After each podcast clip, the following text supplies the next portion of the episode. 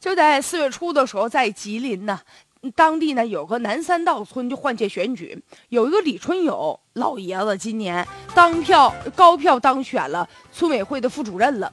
但是关键老人家今年已经九十岁了，他应该是目前呢国内在任的年龄最大的村官了。村民说了不行，我们得用他，因为村里的财务啊，还有村务多年以来特别的混乱，所以我们需要老爷子这样比较有威望、有正义感的人来给我们坐镇来。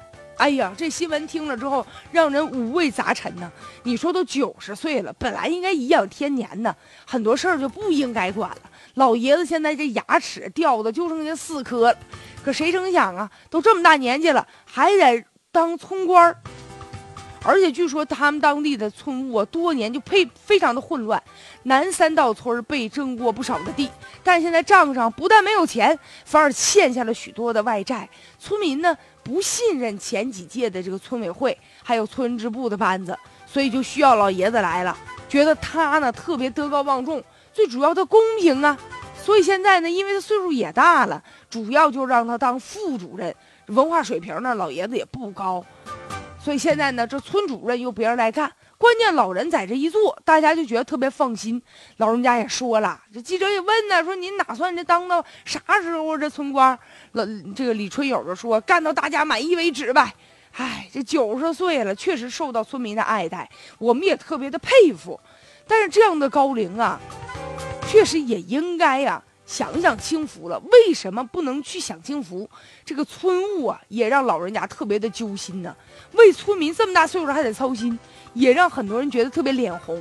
你像村里的这个财务啊、村务啊，这么多年都特别的混乱。这些年呢，据说村务这个账目也不公开，党员大会都两年多没开了。有的村民呢就掏出举报信了，说前任的村委会主任王某。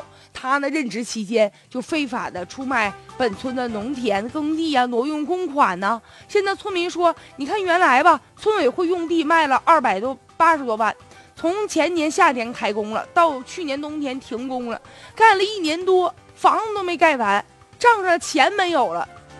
而且你说盖个大楼，盖了一千平方米，我们就是一个村儿，盖这么大干啥呀？想在里面骑自行车啊？而且我们村呢还有一个健身园。这个器材呢，都安装在这个泥地里面了，有一些器材就搁在地上了，没人管呢。现在拨了六万多的专用的款项，直到现在，你没安完呢，咋就没人管、没人问呢？其实作为啊上一级的这个政府部门也承认，这个村子确实是有问题。目前呢，检察机关也已经介入调查了，并且调查过前几届的村干部，但是目前也没有一个结论。作为上一级是怎么对这个村进行监管的？而且村民现在已经开始举报了。那究竟前一任的这个村委会的班子有没有问题呢？要说这个行政村啊，确实也是和村民联系最比较紧密的基层的一些单位。所以在选用村干部的时候，一定啊要关注究竟是什么人来当村干部。